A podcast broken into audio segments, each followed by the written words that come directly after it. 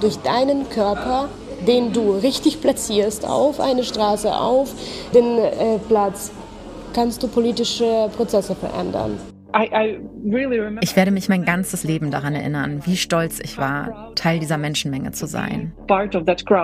Dieses brutale Niederschlagen der Proteste hat einen sehr, sehr viel größeren Teil der Gesellschaft mobilisiert, die an diesem Moment erkannt haben, es geht darum, dass die Würde der Gesellschaft verletzt worden ist.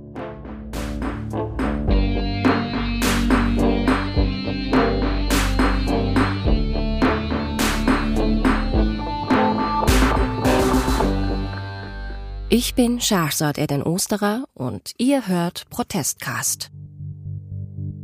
Grundsätzlich können wir erstmal sagen, Proteste sind nie nur singuläre Ereignisse, sondern es sind eigentlich immer Momente, in denen ganz viel, ganz dramatisch und drastisch zusammenkommt.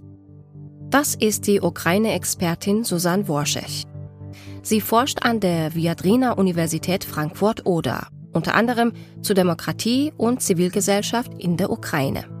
Das heißt, wir schauen eigentlich auf Proteste als Momente, in denen ganz vieles zusammenkommt. Und das kann man auch an der Revolution der Würde, also dem Euromaidan, sehr deutlich sehen. Das ist ja ähm, eigentlich einer der größten Proteste, den wir überhaupt seit der Wende 1989-91 in Europa gesehen haben. Wir wollen in dieser Folge zurückschauen auf die Jahre 2013 und 2014 und wissen, was damals passiert ist, warum die Ukrainerinnen eigentlich auf die Straße, auf den Maidan gegangen sind und wie sich dieser Protest der Ukrainerinnen bis heute auswirkt.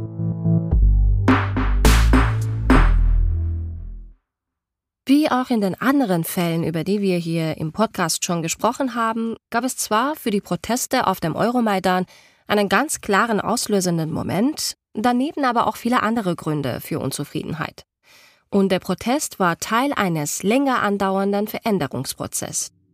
Denn er reiht sich ein in eine Art ukrainische Protestgeschichte. Bis 1991 war die Ukraine offiziell eine Teilrepublik der Sowjetunion.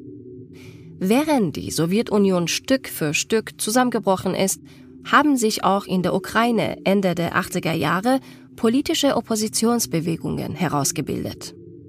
Dann gab es die Granitrevolution im Jahr 1990, die ein wichtiger Schritt war auf dem Weg zur Unabhängigkeit der Ukraine von der Sowjetunion. 2004 folgte darauf die Orangene Revolution, die sich für einen fairen Wahlkampf ohne Manipulationen einsetzte. Beide Proteste hatten ihren Mittelpunkt auf dem Maidan Nezalezhnosti, auf dem zentralen Platz in Kiew.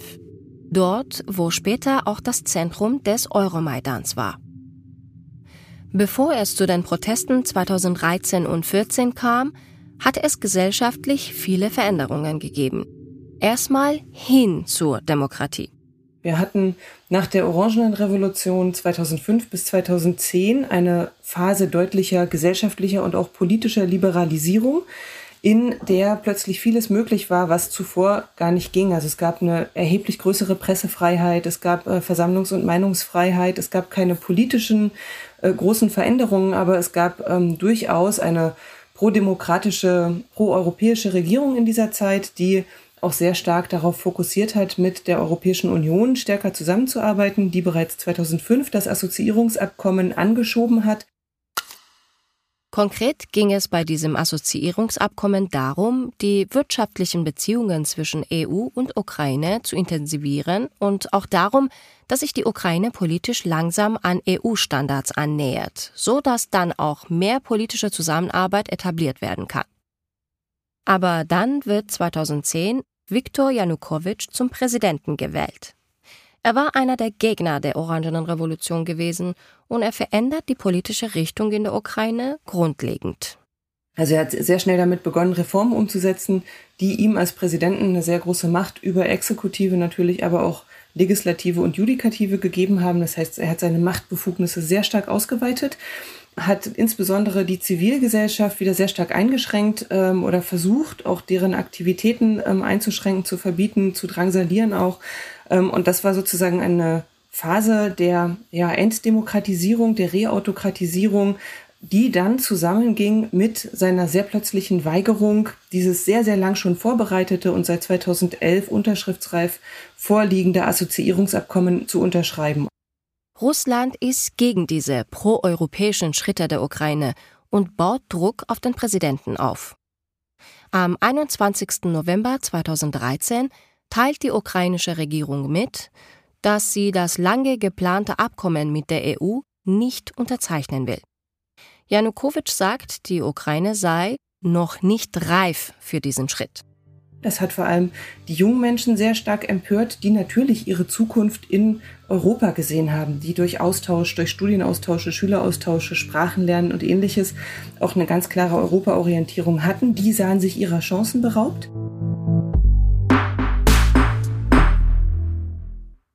Hi, Shazad. Hi, Angelina. Hi. How are you doing? Ich zoome mit der Ukrainerin Angelina Karyakina. Sie arbeitet als Journalistin, hat zu der Zeit ein vier Monate altes Baby und lebt in Kiew unter russischem Beschuss. This night I didn't hear um, anything, any blast or something like that. Heute Nacht habe ich nichts gehört, keine Explosion oder so. Aber das ist eher die Ausnahme. Wir hören ziemlich regelmäßig Explosionen. Vor ungefähr einem Monat habe ich eine Drohne über unserem Haus gehört. Wir sind mit den Kindern in den Keller gegangen, weil man nie weiß, ob eine Drohne abgeschossen wird. Die Trümmerteile sind mehrere Meter lang, wenn sie runterkommen. Und dazu kommen noch die Raketenteile. Das kann ein Haus zerstören. Das kann wirklich ein stabiles Haus zerstören. Also es ist ziemlich gefährlich. Yeah, it can totally destroy a house. It can totally destroy a solid house. So it's quite dangerous.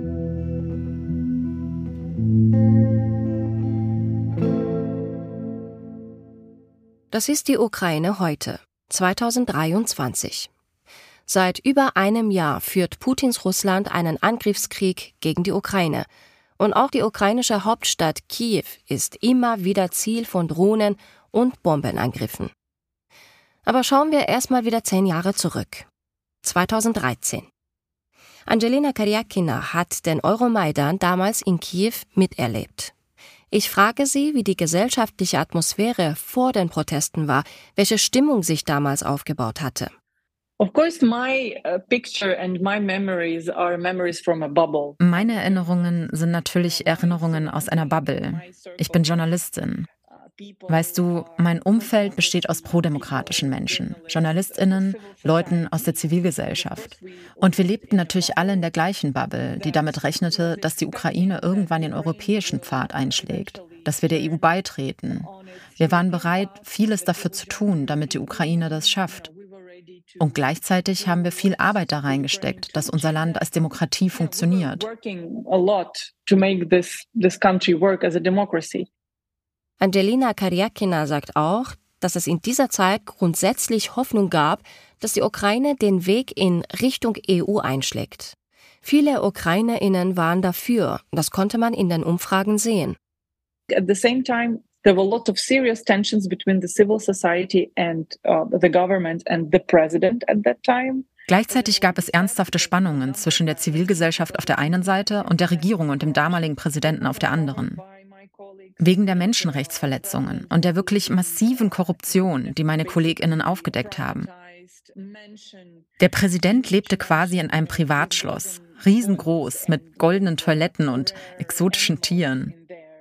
Er lebte also eigentlich als ein tyrannischer, autoritärer Führer, abgeschlossen von der Öffentlichkeit. Und wahrscheinlich gab es das Gefühl, dass etwas passieren könnte, etwas Schlimmes. Diese Spannung musste irgendwo hin. Sie brauchte ein Ventil. This tension had to go somewhere. It had to have its, you know, way out.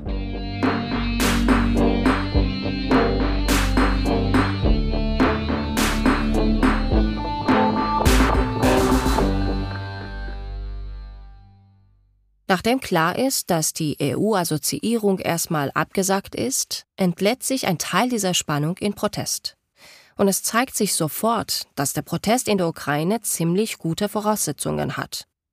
Gerade die repressive Janukowitsch-Zeit zuvor hat dafür gesorgt, dass die Zivilgesellschaft in der Ukraine trotzdem sehr gut vernetzt und aktiv ist. Viele progressive Kunst- und Kulturinitiativen haben sich gegründet. Mit dem Internetfernsehsender Chromatske TV startet 2013 eine Initiative für transparenten Journalismus, der von der Regierung unabhängig ist. Und im Jahr 2013 haben die meisten Menschen ein Smartphone. Das Internet und Social Media als Plattform, um sich zu informieren und zu vernetzen, spielen also eine große Rolle. Letzten Endes gab es einige Aufrufe auch bekannter Zivilgesellschaftsaktivisten und Aktivistinnen über Facebook. Wir treffen uns heute Abend auf dem Maidan. Und dann wurde gesetzt, 22.30 Uhr ist der Zeitpunkt. Und das war sehr spontan. Und trotzdem hat man aber gemerkt, dass gerade die Vernetzung in dieser repressiven Phase zuvor sehr stark dazu beigetragen hat, dass die Leute sich verabreden konnten und dass sehr schnell klar war, wir treffen uns auf dem Maidan und es werden auch einige, vielleicht 100 Leute oder so kommen. In einem Beitrag von Chromatske TV von diesem ersten Protestabend spricht eine junge Frau ins Megafon. Als ich vor einer halben Stunde hier angekommen bin, waren nur 50 Leute hier. Und guckt mal, wie viele es jetzt sind. Aber das ist nur der Anfang. Vielleicht werden wir heute Nacht ein paar hundert oder sogar tausend. Aber morgen werden es zehntausend sein. Und danach hunderttausend. Und dann eine Million. Das ist unsere einzige Chance, unser Land zu retten. Tatsächlich waren es dann 2000 äh, an diesem ersten Abend und ähm, es wurde sehr schnell überlegt, wie geht man vor? Können es größere Proteste werden? Kann man das aufrechterhalten? Und die Idee war tatsächlich erstmal einige Tage zu protestieren. Ähm, weiterhin auch ähm, Aufmerksamkeit äh, dafür zu gewinnen in der Gesellschaft, dass dieser EU-Gipfel, auf dem das Assoziierungsabkommen ursprünglich unterzeichnet werden sollte, am 29.11. ja noch bevorsteht. Das heißt, man hatte auch versucht, durch die Proteste da doch noch eine Unterschrift zu erzwingen. Eine Unterschrift zu erzwingen, das klappt allerdings nicht. Und die Proteste sind im November 2013 der Beginn des Euromaidan, später auch als Revolution der Würde bezeichnet.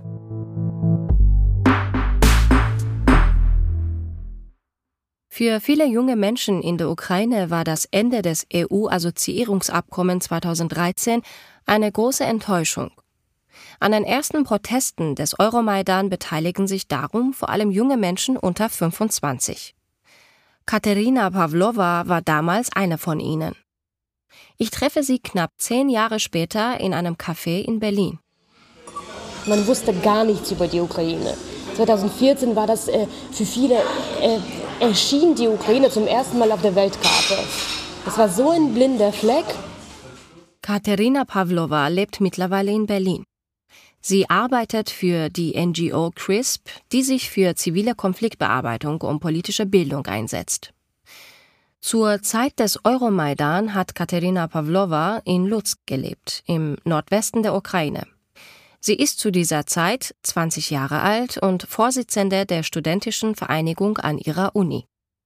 In Lutsk wie in vielen anderen ukrainischen Städten gibt es parallele Proteste, die auch zum Euromaidan gehören. Es gab diesen Journalisten Mustafa Nayem, er hat äh, getweetet, dass die Leute äh, auf den Maidan kommen sollen. Ich habe das nicht auf Twitter gelesen, sondern in den Nachrichten gesehen, dass da ein paar Menschen auf den Maidan zusammengekommen sind in Kiew. Und am nächsten Morgen kamen wir schon mit den anderen äh, Stuttvorsitzenden von den anderen Fakultäten zusammen, um die Demo zu organisieren. Und äh, haben alle aus den Vorlesungssälen äh, rausgeholt und haben dann angefangen, so diese Fähnchen auf die Gesichter zu äh, zeichnen. Damit ist natürlich die ukrainische Flagge gemeint, das Gelb-Blau, das wir mittlerweile alle so gut kennen. War eine super Stimmung. Es war kein Kampf. Es war äh, ein Zeichen für die EU. Es war so eine Feier, in der wir zeigen wollten, ja, das, die Demokratie, die Freiheit schätzen wir, wir leben sie hier. Und kann, die kann man uns nie so einfach wegnehmen. Man hat es aber auch noch nicht geglaubt, dass jemand das vorhat. Es war so, okay, er traut sich jetzt äh, gegen den Volkswillen das Assoziierungsabkommen nicht äh, äh, zu unterzeichnen. Aber wie weit das gehen kann, das äh, war mir zumindest noch nicht äh, klar. Zu dem Zeitpunkt hält sich das Ausmaß der Proteste noch in Grenzen. Katerina Pavlova frustriert aber die Gleichgültigkeit von vielen ihrer KommilitonInnen. Wir haben an der Uni normalerweise Anwesenheitspflicht. Und ich habe mich dafür eingesetzt, dass wir in dieser Zeit keine Anwesenheitspflicht geprüft bekommen. Und dann hat, hat das geklappt und dann merke ich, dass viele von meinen äh, Kommilitoninnen nicht auf dem Maidan sind, also nicht auf dem Platz in Lutsk sind. War ihnen nicht wichtig, weil ihnen war wichtiger, äh, im Studentenwohnheim zu schlafen. Im Vergleich zu den Protesten in den vergangenen Folgen waren anscheinend die Beweggründe für einen Protest zu diesem Zeitpunkt noch nicht so relevant. Die Krisen noch zu weit entfernt und die Bedeutung der Repressionen des autokratischen Regimes noch zu abstrakt. Die Proteste werden innerhalb von nur einer Woche trotzdem immer größer. Über die nächsten Tage demonstrieren insgesamt bis zu 200.000 Menschen auf dem Maidan in Kiew. Gleichzeitig breiten sich die Proteste auf andere ukrainische Städte aus. Und dann macht die autokratische Regierung etwas, was leider typisch für diese Form von Machtapparat ist. Sie will die Proteste schnell und mit Gewalt beenden. Ja, und dann macht der Staat einen großen Fehler aus meiner Sicht und äh, greift die Studierenden äh, an.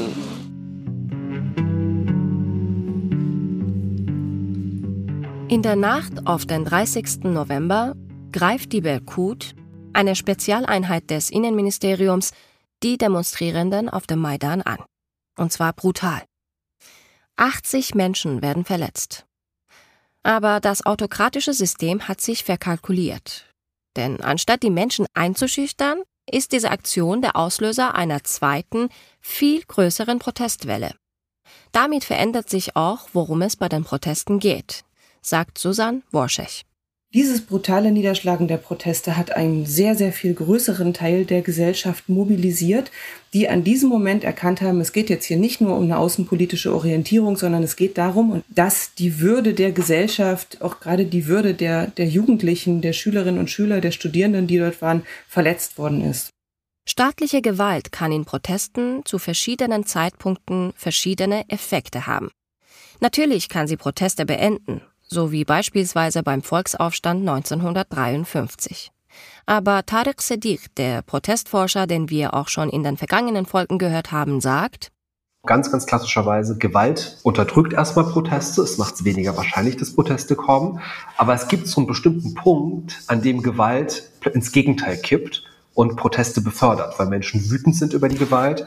Das war beim Euromaidan so, dass der Polizeieinsatz ähm, gegen Studierende dazu geführt hat, dass noch mehr Menschen auf die Straße gegangen sind und die Gewalt dann plötzlich auch nicht mehr funktioniert hat. Das ist äh, so ähnlich auch passiert eben genau mit den Togina Aminis, dass die Gewalt selber gegen Proteste hervorruft. Und das heißt also, solche Momente können dazu führen, dass sich bestehende Problemlagen verschärfen, dass die Gewalt selber zum Thema wird, äh, und damit auch dann ähm, Proteste befördern und befeuern. Hier bezieht sich Tariq Siddiq auch nochmal auf den Iran. Der Tod von Gina Mahsa Amini, nachdem sie verhaftet wurde, war ein Gewaltakt, den die Bevölkerung nicht mehr hinnehmen konnte. Es ist ein interessanter Effekt. Die Gewalt soll eigentlich etwas zum Schweigen bringen in der Gesellschaft, aber das Gegenteil ist der Fall. So ist es auch nach dem 30. November 2013 in der Ukraine.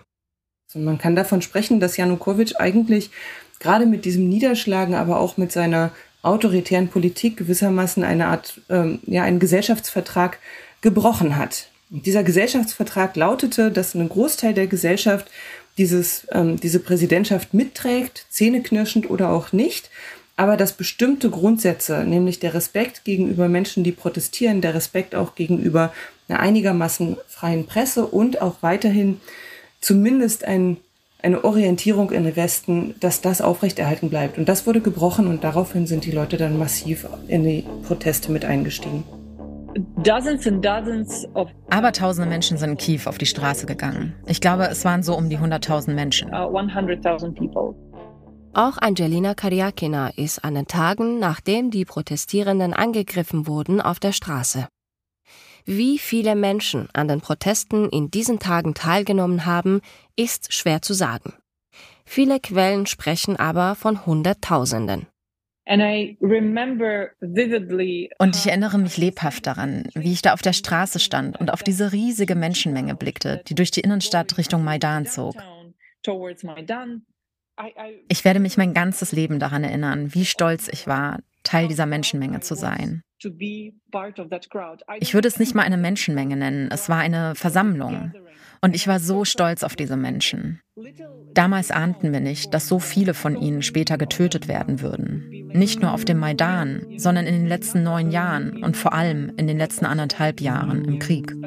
Weil so viele von diesen Menschen, Journalistinnen, Lehrer, Professoren, Ärztinnen, IT-Spezialisten, Menschenrechtsaktivisten, wurden entweder eingezogen oder sind freiwillig an die Front gegangen, um die Ukraine zu verteidigen. Also viele Menschen, die der Ukraine damals geholfen haben, haben wegen Russland ihr Leben verloren. Manche der großartigsten und talentiertesten Menschen aus dieser Zeit sind jetzt tot, leider. Brightful and talented, uh, charismatic characters uh, of that time are now dead, unfortunately. Doch das, was in 2022 passiert, dass Russland fast zehn Jahre später die gesamte Ukraine angreift, das ahnt im Winter 2013 und 2014 noch keiner. Die Proteste halten an. Auf dem Maidan wird eine Zeltstadt errichtet und das Janukowitsch-Regime versucht weiterhin, gegen die Protestierenden vorzugehen. In der ukrainischen Hauptstadt Kiew steigt die Spannung nach einem nächtlichen Polizeieinsatz gegen Demonstranten auf dem Platz der Unabhängigkeit. Der Platz bildet seit Tagen das Zentrum der pro-westlichen Proteste. Die Sicherheitskräfte rissen Barrikaden nieder und drängten die auf dem Platz versammelten Menschen schrittweise zurück. Es gelang ihnen aber nicht, den Platz zu räumen. Als sie versuchten, Demonstranten zu verhaften, kam es zu Zusammenstößen. Die Euronews-Reporterin erklärt, hier könne man sehen, wie sich die Situation derzeit darstelle. Sicherheitskräfte versuchten durch die Barrikaden durchzubrechen und Demonstranten versuchten sich ihnen entgegenzustellen und den letzten Eingang zum Platz unter ihrer Kontrolle zu behalten. Die Reporterin, die in diesem Euronews-Beitrag spricht, ist Angelina Karyakina. Das war im Dezember 2013. Susan Worschech erklärt, dass sich diese Konfrontationen auf dem Maidan bis ins nächste Jahr ziehen.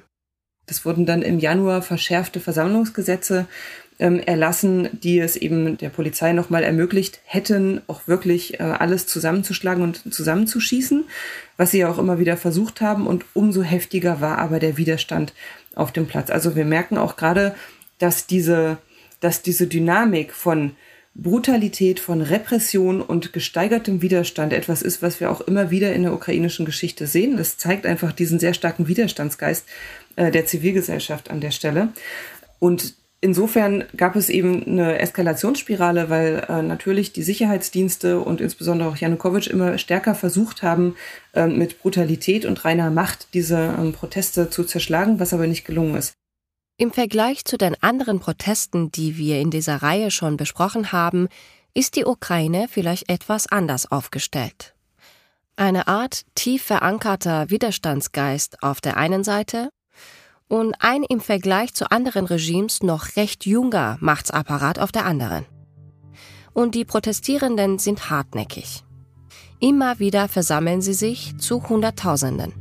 Bis zu vier Millionen Menschen waren in diesen gut drei Monaten äh, insgesamt auf der Straße, auch in vielen Städten parallel.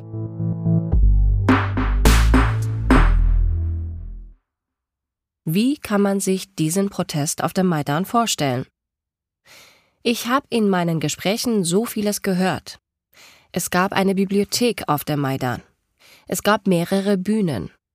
Eine Zeltstadt mit tausenden Protestierenden, die sich selbst organisiert versorgt haben und das Ganze mitten im Winter. Es gab vor Ort Übernachtungsmöglichkeiten für die vielen Protestierenden, aber es wurde auch vor Ort gekocht. Es gab Zelte für die medizinische Behandlung. Es gab diese selbstorganisierten Vorlesungen, Konzerte und so weiter. Man hat also eine Zeltstadt errichtet und diese Zeltstadt für mehrere tausend Bewohnerinnen und Bewohner sozusagen auch aufrechterhalten. Und das ist ja auch eine große logistische Leistung. Wenn man sich Bilder von Maidan, also dem Platz in Kiew, während der Besetzung durch die Protestierenden anschaut, dann sieht das schon eindrucksvoll aus. Der Platz ist verbarrikadiert mit Sandsäcken, Fässern und Autoreifen. Eine große Bühne, dann viele, viele Zelte und überall ukrainische Flaggen.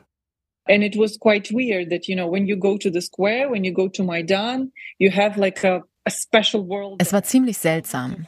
Wenn man zum Platz ging, zum Maidan, dann war das wie eine ganz eigene Welt da. Tausende Menschen, die einander helfen, die sich freiwillig dort engagieren.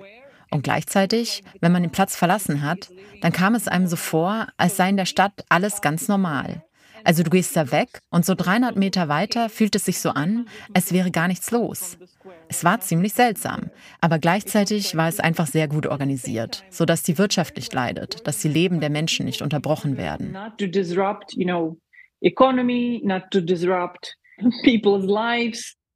Der Maidan ist natürlich der bekannteste und symbolisch wichtigste Platz der Proteste, obwohl die auch in anderen Städten in der Ukraine stattgefunden haben.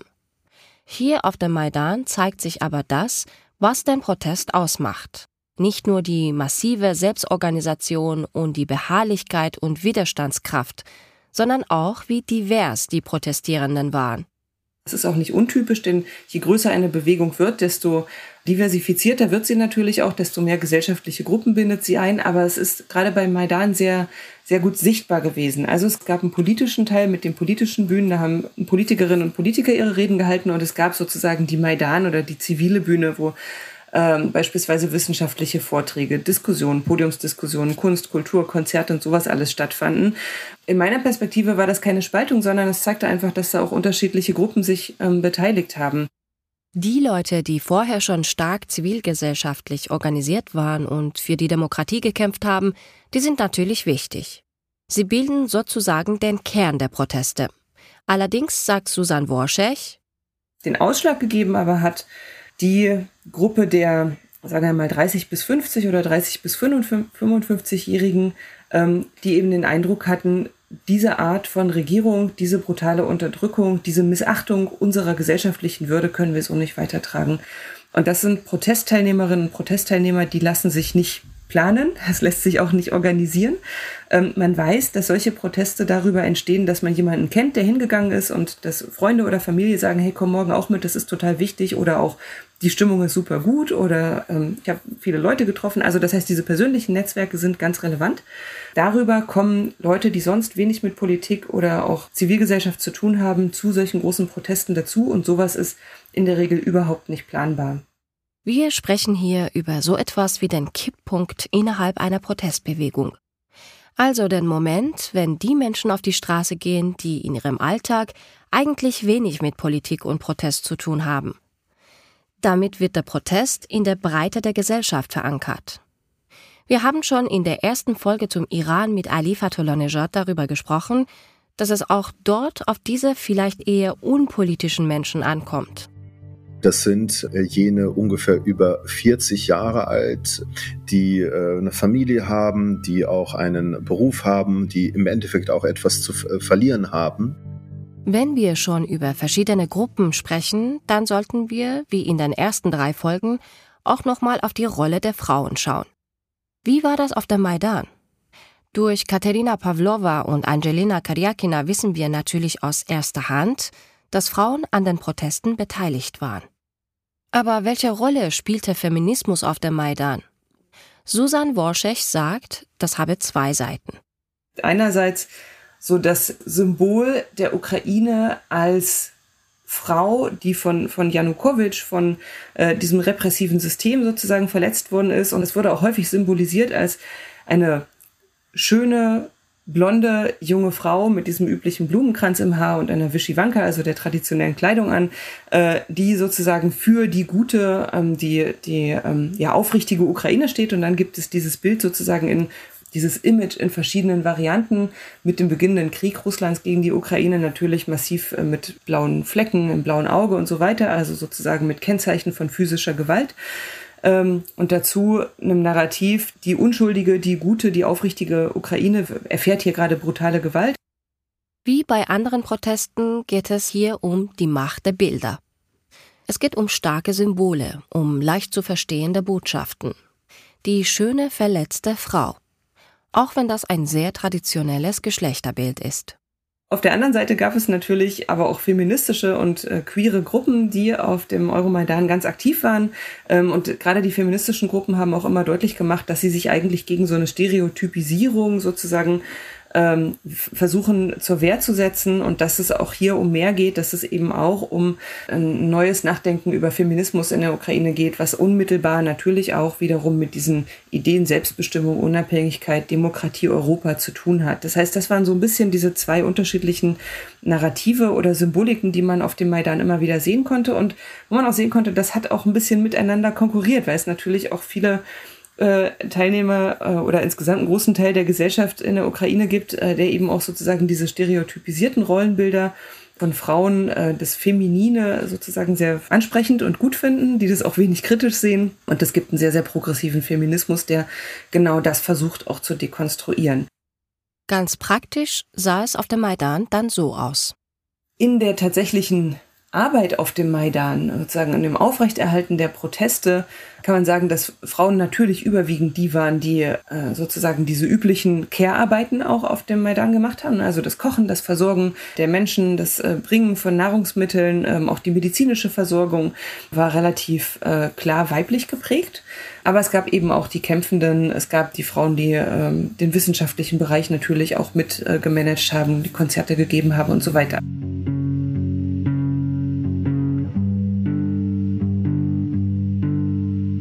Es vergehen nach dem Beginn der zweiten Protestwelle fast zwei Monate, bis eine neue Stufe der Gewalt erreicht wird. Am 22. Januar 2014 wird der erste Protestierende erschossen. Serhii Nigoyan. Er war 20 Jahre alt und zu diesem Zeitpunkt Security-Kraft bei den Protesten. Das war seine Aufgabe in dem großen selbstorganisierten Gefüge des Maidan. Katerina Pavlova, die Studentin aus Lutsk, war die letzten zweieinhalb Monate dort bei den Maidan-Protesten dabei. Jetzt ist für sie der Moment gekommen, sie fährt nach Kiew. Meine Mutter hat mich angerufen, ich glaube, das war, das war nachdem Niroyan erschossen wurde, nach dem ersten Toten. Hat mich Mama angerufen und meinte, äh, es gibt Tote auf dem Maidan, ich kann nicht mehr äh, von der Couch äh, gucken, ich, ich muss dahin. Und ich so, Mama, ich komme doch mit. Und ich bin dann zu ihr, das, äh, von der Uni ist das, glaube ich, so zehn Minuten äh, zur zentralen Kirche in Lutsk. Und da haben sich die Pfarrer organisiert und sind dann äh, nach Kiew gefahren und wir sind mitgekommen. Ähm, eigentlich war es äh, relativ schwierig, also man wurde viel geprüft auf dem Weg ähm, nach Kiew. Aber wir wurden nicht einmal angehalten. Der Pfarrer hat sein Kreuz so vorgehalten, so ins Fenster gezeigt. Und wir waren wie so eine kirchliche Mission, sind wir dahin gegangen. Katharina Pavlova erleichtert es, auf dem Maidan endlich unter Gleichgesinnten zu sein, unter Menschen, für die es auch selbstverständlich ist zu kämpfen. Aber die Stimmung der Proteste hat sich verändert. Von der Festivalatmosphäre ist wenig übrig zwei, die zweite Tageshälfte. Es wurde sehr schnell dunkel. Und auf dem Maidan roch es nach äh, Gummi, weil die Reifen verbrannt wurden. Und das ganze Licht war sehr grau. Es hat ein bisschen geregnet, so, also genieselt. Und äh, die Stimmung war nicht fröhlich. Es war gefährlich, man hat viel davon gesprochen, was äh, passieren kann, dass das geschossen werden kann, dass das vielleicht noch ausarten wird. Man hat aber dann ständig erwartet, dass man dann geräumt wird. Das war immer im Gespräch. Das haben sich auch Fake News verbreitet, die nicht zwangsläufig von jemandem externen dahin gebracht wurden, sondern dass die Menschen durch diese Angst sich da Sachen ausgedacht haben und jetzt, jetzt kommen sie und gerade ist ein Flugzeug aus Russland gelandet und äh, ja, man hat ständig davon gesprochen, die Angst war sehr präsent. Dieser Winter des Protests auf dem Maidan ist lang. Aber niemand rechnet mit der Gewalt, die am Ende der Proteste steht. Also der Maidan ist schon immer auch ein Ort gewesen, an dem sich die unterschiedlichen Interessengruppen sehr häufig getroffen haben und für oder gegen etwas protestiert haben. Das war sogar in beschränktem Maße äh, unter Janukowitsch ähm, möglich. Ähm, und insofern glaube ich, dass niemand mit dieser Art der Brutalität gerechnet hatte. Zugleich hat man natürlich schon gesehen, dass es in dieser Zeit eine intensive Militarisierung auch nochmal des Sicherheitsapparates gab. Ähm, das heißt also, die Ausstattung dieser Spezialpolizei Berkut ist sehr, sehr stark vorangeschritten. Man wusste, dass das auch wirklich sehr gefährliche Leute sind. Ähm, und man wusste auch, dass die Sicherheitskräfte auch in den Jahren zuvor nicht davor zurückgeschreckt sind, auch äh, furchtbare Verbrechen zu begehen, Leute verschwinden zu lassen, ähm, zu foltern, äh, lange zu inhaftieren und ähnliches. Die meisten Protestierenden bleiben friedlich. Aber die Gewalt auf dem Maidan eskaliert am Ende doch. Amnesty International gibt an, dass mindestens 85 Protestierende und 18 Polizisten auf dem Maidan getötet wurden. Die bewaffneten Auseinandersetzungen erreichen zwischen dem 18. und 20. Februar 2014 ihren Höhepunkt. Die Proteste endeten dann damit, dass in den letzten Tagen massiv geschossen wurde und es waren die ersten Todesopfer, die man überhaupt in der unabhängigen äh, Ukraine äh, auf der Basis von Protesten, von Demonstrationen im Rahmen des Kampfes für Demokratie und Freiheit zu beklagen hatte und entsprechend war die Gesellschaft in einem tiefen Schock.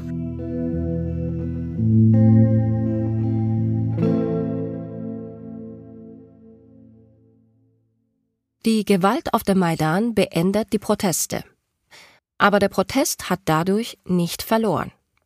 Denn nach den gewaltsamen Ereignissen im Februar 2014 und den vielen Todesopfern verliert die Regierung an Zustimmung.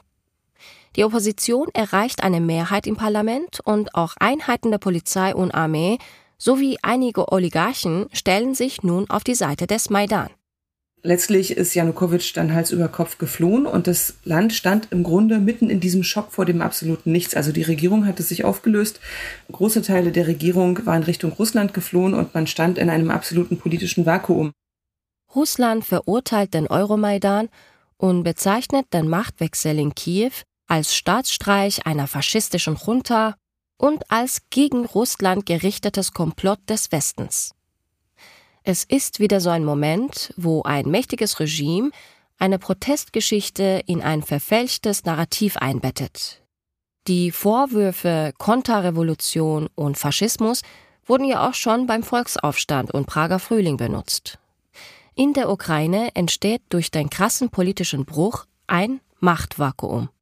Und genau dieses Vakuum wurde dann durch die beginnende russische Aggression zunächst auf der Krim und dann später auch im Donbass ähm, gefüllt. Und dann kam es ja sehr schnell Ende Februar auch schon zu der Besetzung der Krim, wovon die Gesellschaft und auch der Staat völlig überrascht waren und wo sich auch wirklich alles völlig überfordert zeigte. Und insofern hatte die Ukraine oder hatte die Gesellschaft auch gar nicht die Möglichkeit, sozusagen irgendeine Art von Endpunkt festzustellen, sondern es ging eigentlich permanent weiter. Kaum endeten diese, diese Proteste mit diesen furchtbaren Todeszahlen, ging es mit den nächsten Schocks im Süden und Osten der Ukraine weiter. In Teilen hatte die Entwicklung nach dem Maidan sehr negative Konsequenzen. Das gewaltsame Eingreifen Russlands, zunächst schon Ende Februar auf der Krim und dann in der Ostukraine, wie sich diese russische Invasion weiter fortgesetzt hat, das wissen wir. Mit einem Angriffskrieg gegen die gesamte Ukraine in 2022. Aber das ist nicht alles. Susan Worschech sagt, auch wenn diese Revolution letzten Endes nicht als Ergebnis, aber als eine Folge der, ähm, der größeren, auch außenpolitischen Konstellationen einen Krieg, den, den Angriffskrieg, den Überfall Russlands zur Folge hatte, war sie nicht unerfolgreich im Innenpolitischen. Also was deutlich geworden ist schon in den ersten Tagen nach der Besetzung der Krim und in den ersten Tagen nach dem Euromaidan, ist, dass die Proteste die Gesellschaft nochmal darin bestärkt haben, welche großen Fähigkeiten sie in der Selbstorganisation hat. Denn die Maidan-Proteste waren auch erfolgreich. Und damit sind sie in unserer Reihe was Besonderes. Sie haben, wenn auch unter zahlreichen Opfern, dazu geführt, dass die Ukraine sich von einem autokratischen System befreit hat. Das ukrainische Parlament hat daraufhin eine Übergangsregierung gewählt. Diese Übergangsregierung unterzeichnet am 21. März 2014 dann doch den politischen Teil des Assoziierungsabkommens mit der EU. Die zentrale Forderung, die den Euromaidan losgetreten hatte, wurde also erfüllt. Und die Flucht des Präsidenten zeigt, welche Kraft die Proteste entfaltet haben. Innenpolitisch ist viel passiert in der Ukraine. Heute schaut die ganze Welt auf den ukrainischen Präsidenten Zelensky, der immer weiter auf den EU-Beitritt der Ukraine pocht. Und auch zivilgesellschaftlich hatte der Euromaidan einen enormen Effekt. Es haben sich aus dem Maidan heraus ganz viele Initiativen gegründet, die beispielsweise dann die Geflüchteten, die Binnenflüchtlinge von der Krim und aus der, aus der Ostukraine aufgenommen haben, die sie über Fluchtrouten informiert haben, auch über ihre Rechte, die Ankunftszentren in Kiew, aber auch in Kharkiv, in Dnipro und anderen Städten gegründet haben. Das heißt, es gab also eine große Bewegung vom Maidan in unterschiedlichste Bereiche der Zivilgesellschaft, Flüchtlingshilfe, Unterstützung der Armee, ähm, unmittelbare auch Beteiligung an der Verteidigung der Ukraine. Und es gibt noch einen anderen Erfolg, der Angelina Karyakina besonders am Herzen liegt. Es geht dabei um den Prozess, der die Morde an 48 Protestierenden vom 20. Februar 2014 betrifft. This trial never stopped. This trial didn't even stop during the Russian attempts to invade Kiev and Kiev region. Dieser Prozess ist nie unterbrochen worden. Nicht mal, als die russische Armee versucht hat, Kiew zu erobern. Und das fasziniert mich total. Dieses Level von Organisation und Aufopferung bei den Menschen, die den Prozess organisieren. Die Staatsanwältinnen, die Richter, der ganze Gerichtshof, der daran arbeitet. Ich hätte selber nie gedacht, dass ich mal was Gutes über die Staatsanwaltschaft oder das ukrainische Rechtssystem sage. Aber das ist etwas, das echt Bedeutung hat. Es gibt Hunderte, fast tausend Zeuginnen bei diesem Fall. Really matters. There were hundreds, almost a thousand of witnesses to this case. Die andere Perspektive wäre, dass dieser Prozess bis heute kein Ergebnis hat, obwohl die Morde fast zehn Jahre her sind, das gibt wenig Hoffnung. Angelina Karyakina betont aber, wie wichtig es ist, dass der Prozess eben immerhin nicht vorbei ist. Das habe ein symbolisches Gewicht. Denn hier ist die Chance, staatliche Gewalt gegen Protestierende nicht umzudeuten und zu verstecken, sondern sie aufzuarbeiten. Das alles hat eine Bedeutung. Gerade für die ukrainische Gesellschaft, die sich seit dem Euromaidan verändert hat, wie Susan Worschech sagt. Es gibt einen großen Teil der Gesellschaft, die zwar nicht an den Maidan-Protesten teilgenommen haben und auch bis ähm, heute oder beispielsweise auch bis zu ihrer Flucht im äh, Winter und Frühjahr 22 von sich gesagt haben, ich war immer apolitisch und das hat mich nie interessiert, was die da oben machen und Zivilgesellschaft kenne ich gar nicht. Ähm, und trotzdem ähm, sind diese Leute, ähm, fühlen sie sich aber auch den Werten des Maidan gewissermaßen verpflichtet und erwarten auch einfach von ihrer Regierung, dass sie transparent arbeitet, dass sie daran arbeitet, Korruption in den Griff zu kriegen und so weiter. Es gibt eine insgesamt viel kritischere Gesellschaft. Äh, das zeigt sich auch in den Medien und es zeigt sich auch in dem viel heterogeneren Wahlverhalten mittlerweile.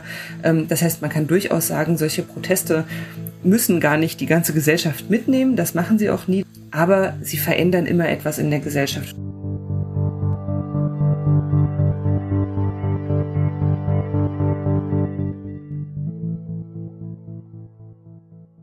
Bei meinem Call nach Kiew habe ich Angelina Karyakina gefragt, wie der Euromaidan ihr Leben verändert hat. How did Maidan and what you experienced there as a Ukrainian woman and as a journalist changed your life? Maidan. Did it change changed, your life? Uh, yes, of course. Maidan changed everything. Ja, natürlich. Der Maidan hat alles verändert. Er hat uns viele Dinge über uns selbst gezeigt. Wie ich schon gesagt habe, wir haben diese wertvolle Erfahrung gemacht, zusammenzuarbeiten und etwas entscheidend Wichtiges gemeinsam zu machen. Das kann man nicht aus Büchern lernen, das kann man nicht aus Videos lernen. Das kann dir nur das Leben selbst beibringen. Der Maidan hat uns Beispiele von extremem Mut gezeigt. Die Leute, die dort getötet wurden, waren auf den Maidan gekommen, um europäische Werte zu verteidigen, menschliche Werte im Grunde genommen. Wir haben gesehen, dass junge Menschen in der Ukraine dafür ihr Leben geben würden. Es hat mein Verständnis davon verändert, was es bedeutet, etwas zu tun. Wir wissen, was es bedeutet, auf der Straße getötet zu werden, weil man protestiert. Aber trotzdem hat das die Ukrainerinnen nicht aufgehalten. Viele Iranerinnen hat das ja auch nicht aufgehalten. Actually, didn't stop many Iranians. Ich habe in der ersten Folge von diesem Podcast gesagt, die Ermordung von Gina Mahsa Amini im Iran ist ein Point of No Return. Wenn Angelina Karyakina vom Maidan spricht, muss ich genau daran denken. So wie wir IranerInnen haben die Menschen in der Ukraine so einen Moment erlebt, der alles verändert. Ich habe verfolgt, was im Iran passiert ist und verfolge das sowieso immer. Die Menschen im Iran sind unglaublich mutig, auf die Straße zu gehen und all diese Risiken einzugehen, von denen sie ja wissen. Ich meine, für uns war das etwas, was wir uns gar nicht vorstellen konnten, dass die Polizei auf die Menschen auf der Straße schießen würde. Aber die Menschen im Iran wissen, dass sie getötet werden könnten. Und sie gehen dieses Risiko trotzdem ein. And they still take this risk.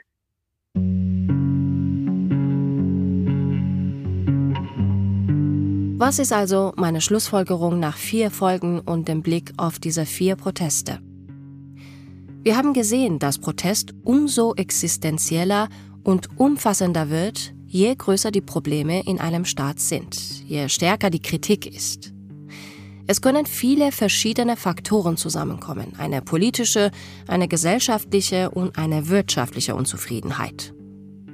Solche umfassenden Proteste bauen sich tendenziell in autoritären Regimen, insbesondere bei Unterdrückung auf. Es gibt neben den Gründen für einen Protest oft eine Art Auslöser. Das kann eine Gesetzesverschärfung sein, die Niederschlagung von Demonstrationen wie am Maidan, die Verhaftung und tragischerweise auch der Tod von Menschen. Gerade die normalen Menschen, die Menschen, die viel verlieren können, sind entscheidend für den Erfolg von Protesten. Erst wenn viele Menschen aus unterschiedlichen Milieus auf die Straße gehen, kann es zu einer Veränderung führen. Und Proteste sind immer ein Prozess. Sie starten viel früher als die eigentlichen Proteste auf der Straße und wirken viel länger nach. Selbst dann, wenn Protestbewegungen niedergeschlagen werden. Egal ob erfolgreich oder nicht, verändern Proteste den Spielraum des Möglichen sind oft nur der Auftakt für weitergehende Veränderungen. Auch wenn diese manchmal viele Jahre brauchen. Und Proteste etablieren immer auch Organisationsstrukturen und Netzwerke in Gesellschaften. Das ist etwas, auf das beim nächsten Mal zurückgegriffen werden kann. Und Protest braucht auch immer Mut. Es braucht Mut, um auf die Straße zu gehen, denn die Protestierenden in autoritären Staaten wissen, dass ihr Protest nicht willkommen ist. Oder sie lernen das spätestens daraus, wie das System auf den Protest reagiert.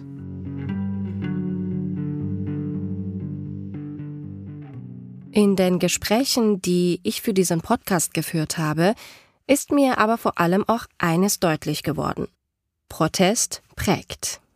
Er prägt die Menschen, die daran teilnehmen, die sich auf die Straße trauen und selbst die, die vielleicht nur am Rande stehen. Ich habe Katerina Pavlova gefragt, wie der Euromaidan ihr Leben geprägt hat. Als der großflächige Angriff anfing, ging ich hier auch äh, zum Bundestag. Sofort. Sie meint den Angriff Russlands auf die Ukraine im Februar 2022. Zu diesem Zeitpunkt lebt sie schon in Berlin. Es war unmöglich, zu Hause zu sitzen.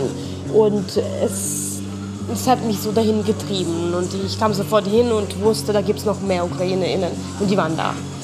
Ich bin mit einer Kollegin am Abend zurückgelaufen. Wir hatten unsere Plakate in den Händen und ein Russe spricht uns an und sagt, Mädels, was macht ihr, was denkt ihr, soll das bringen?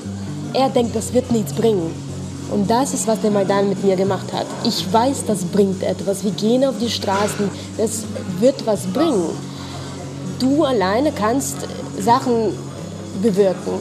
Du kannst mehr Menschen mobilisieren. Du kannst äh, Geld investieren. Aber du, vor allem kannst du durch deinen Körper, den du richtig platzierst, auf eine Straße, auf den äh, Platz, kannst du politische Prozesse verändern.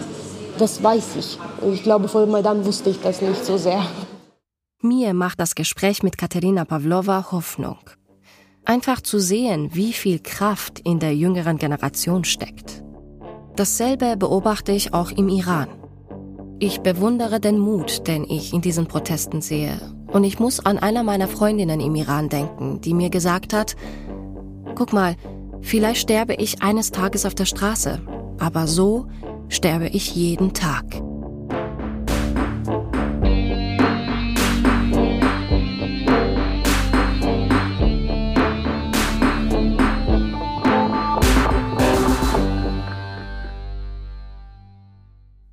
Das war die vierte und letzte Folge von Protestcast. Wenn euch der Podcast gefällt, empfehlt ihn gerne weiter und gebt uns eine gute Bewertung. Dann können andere ihn leichter finden. Protestcast ist eine Produktion der Kooperative Berlin, gefördert von der Bundesstiftung zur Aufarbeitung der SED-Diktatur. Redaktion und Skript Gina Enslin. Moderation Shahzad Eden Osterer. Idee Oliver Baumann-Gibbon und Josephine Reinisch. Produktion Feli Zernak. Postproduktion Studio Mitdank. Sounddesign Katharina Blum. Visual Design Anna Savira. Mit besonderem Dank an alle mitwirkenden ZeitzeugInnen und ExpertInnen.